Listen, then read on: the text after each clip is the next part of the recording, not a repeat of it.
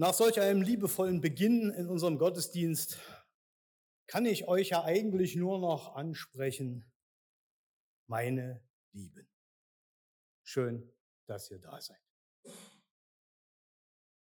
Ich habe in meiner Fantasie einen Brief an Paulus geschrieben. Und deswegen wundert euch nicht, wenn dieser Apostel von dem ja der Spruch stammt, der uns durch das Jahr begleiten soll, begleiten darf, heute ganz besonders im Mittelpunkt steht. Es gibt aber immer Menschen, die gerne wissen möchten, worum es hier geht. Und deswegen möchte ich vorab in aller Prosa ein paar Bibelstellen sagen, die man sich merken kann oder eben auch nicht. Aber ich habe Bezug genommen darauf und deswegen ist es dann leichter, wenn man das nochmal nachlesen kann.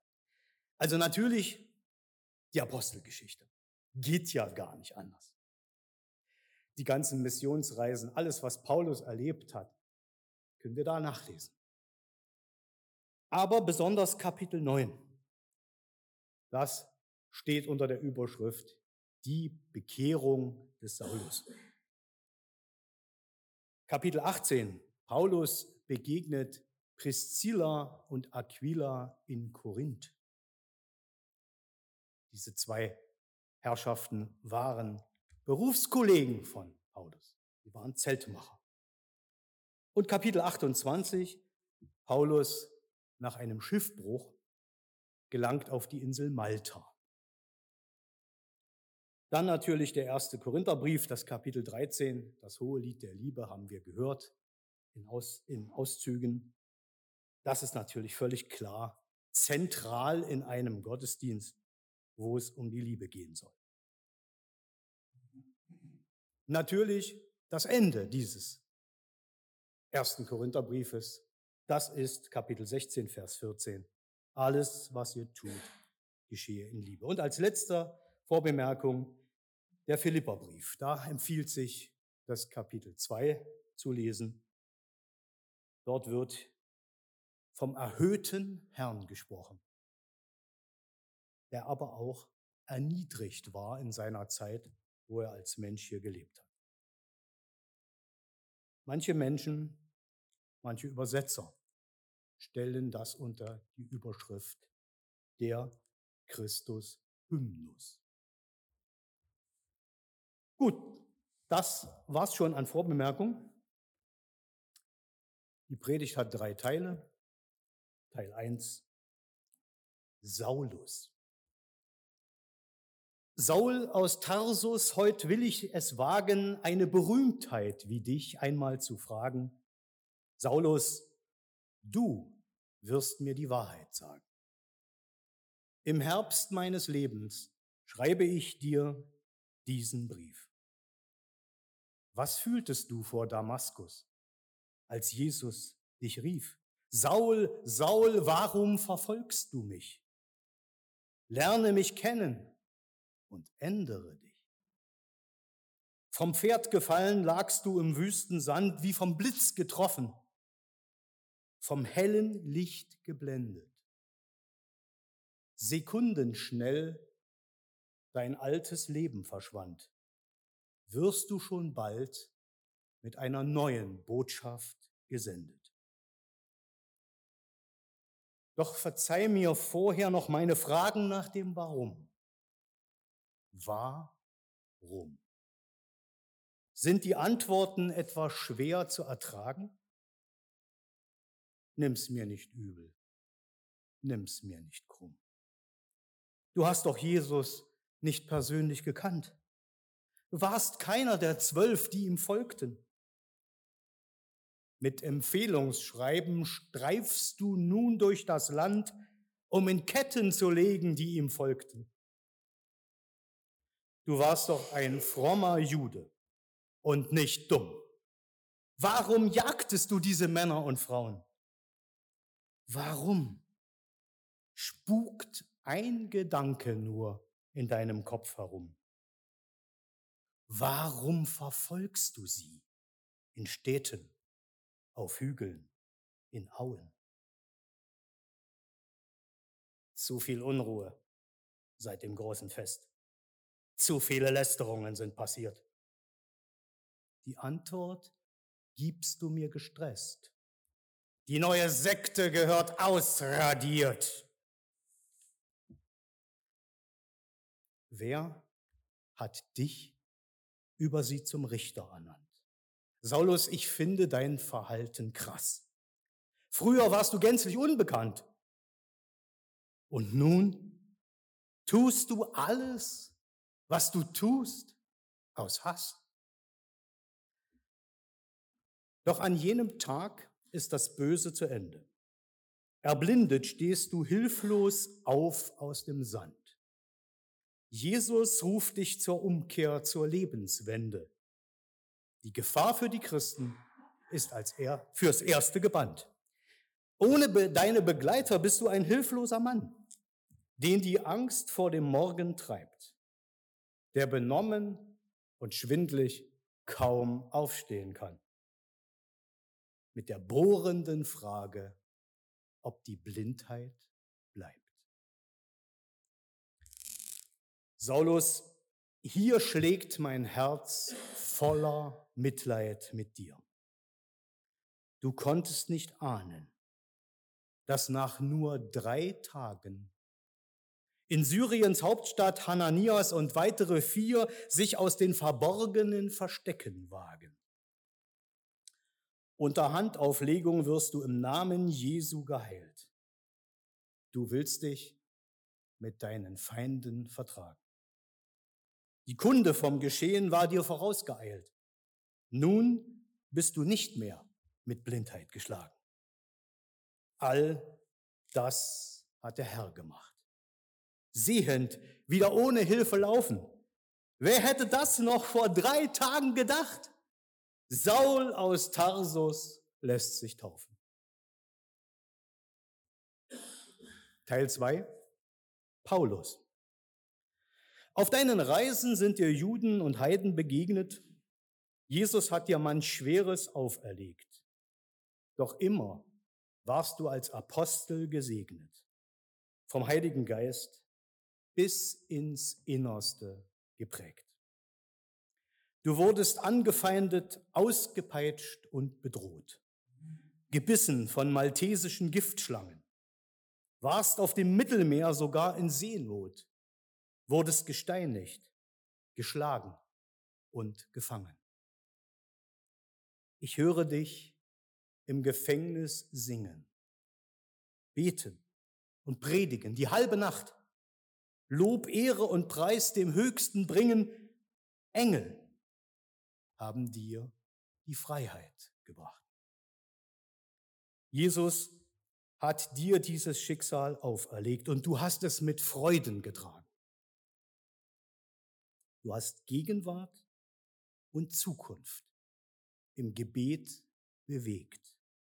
Ertrugst alles, ohne zu jammern, ohne zu klagen. In Wort und Schrift warst du ein Meister. Deine Briefe werden bis heute gelesen, fähig zur Unterscheidung aller Geister. Was bist du für ein Theologe gewesen? Sicher, der meist zitierte einer Religion. Doch das ahntest du damals nicht.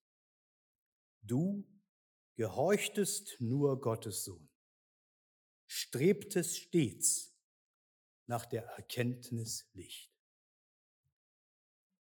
Lieber Paulus, ich bewundere deinen Mut. Wenn dir eine Feindschaft ward hinterbracht, warst du nicht leichtsinnig, immer auf der Hut und hast dich oft rechtzeitig aus dem Staub gemacht. Ich bewundere deinen Gehorsam dem Heiligen Geist, der mir ein besonderes Vorbild der dir damals, mir heute die Richtung weist. Du, Paulus, als Jude, wurdest fast der erste Christ. Paulus, ich bewundere deinen Literaturhort. Deine Briefe, das ahntest du nicht, gelten fortdauernd als Gottes Wort, prägen bis heute der Bibel Gesicht. Wie hättest du wohl heute deine Briefe geschrieben, als Kind der heutigen Zeit? Du wärst dir sicher immer treu geblieben, mahnend zum Frieden in jedem Streit. Hättest du heute anders formuliert, woran sich die Geister scheiden? Mit Vollmacht hättest du diskutiert um Trennung, um Schisma zu vermeiden. Du warst von deinem Auftrag nicht abzubringen. Die Seele bewahren vor Schaden.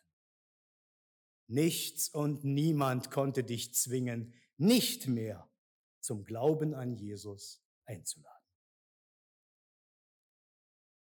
Eine Woche des Gebetes ist gerade zu Ende. Ist euch das Motto in Erinnerung geblieben? Wir legen das Thema zurück in Gottes Hände. Vision for Mission. Auf Deutsch eine Vision für die Mission. Das hatte die Allianz uns aufgeschrieben. Paulus, du hattest einen Traum von Mission, wie kein anderer zu des Christentums Beginn. Gott schenkte dir die Liebe zu seinem Sohn, Freude und Erfüllung bei der Herzen Gewinn. Mission impossible? Mission unmöglich? Nein, unter deinem Lebenswerk steht, bei Gott sind alle Dinge möglich. Diese Wahrheit niemals vergeht. Mission impossible? Mission gescheitert? Nein, hinter deinem Namen steht Mission Possible, Mission erweitert. Nicht nur erweitert, überhaupt erst möglich gemacht. Schließlich bist du der erste Missionar gewesen. Du hast die gute Nachricht zu uns nach Europa gebracht. Wir können es in der Apostelgeschichte lesen. Im Römerbrief schreibst du, müssen wir nun nicht fragen? Dieser Satz fordert heraus, Stellung zu beziehen. Deine Art in Korinth Streitschlichtung und Mahnung zu wagen, fordert uns, uns heute ebenfalls darum zu bemühen. In Korinth hast du eine Zeit lang ganz normal gelebt. Zeltmacher war deine Profession. Mit Priscilla hast du Stoffe gewebt. Arbeit bringt Brot. Arbeit bringt Lohn. Lieber Paulus, wer nicht arbeitet, soll auch nicht essen. Dein Spruch ist weder beliebt noch tolerant. Das wird von manchen Leuten heute gern vergessen. Verantwortung heißt, nimm dein Leben selbst in die Hand.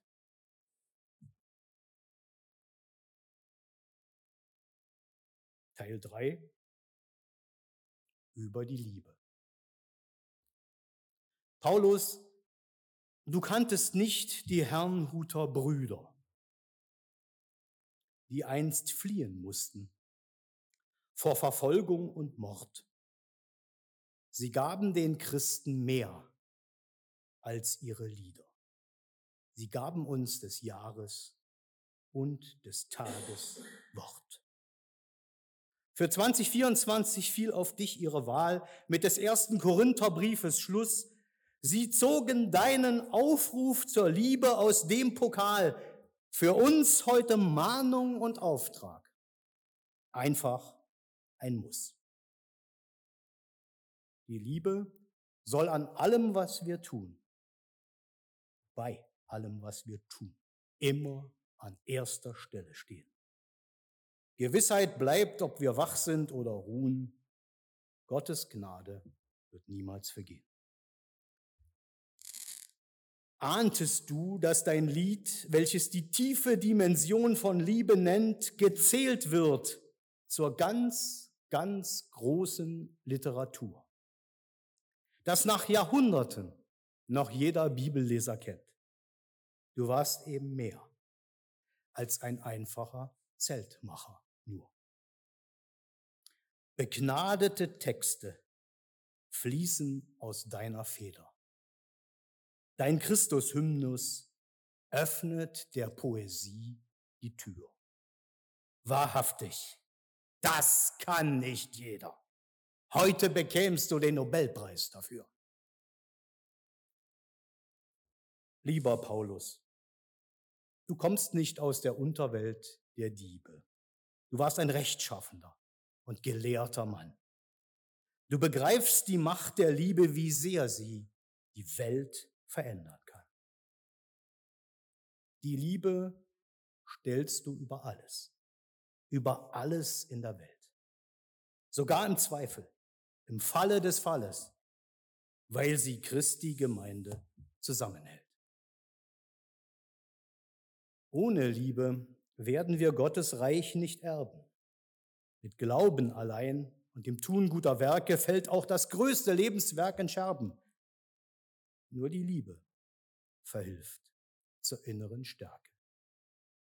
Hätte ich Glauben ohne Ende, der sogar Berge versetzen kann, könnte ich gar schaffen eine Klimawende. Ohne Liebe wäre ich ein armer Mann. Ohne Liebe nützt das alles nicht. Sogar die Hoffnung ordnest du ihr unter. Gottes Liebe ist so viel mehr als ein Gedicht. Auch unser Glaube wird mit ihr bunter. Paulus, deine Gedanken zum Lieben gaben auch anderen Dichtern Stoff. Zu diesem Vers wurde sie getrieben, die Annette von Droste-Hülshoff. Ich bete nicht um Glück auf Erden, nur ein Leuchten, dann und wann, dass sichtbar deine Hände werden, ich deine Liebe ahnen kann.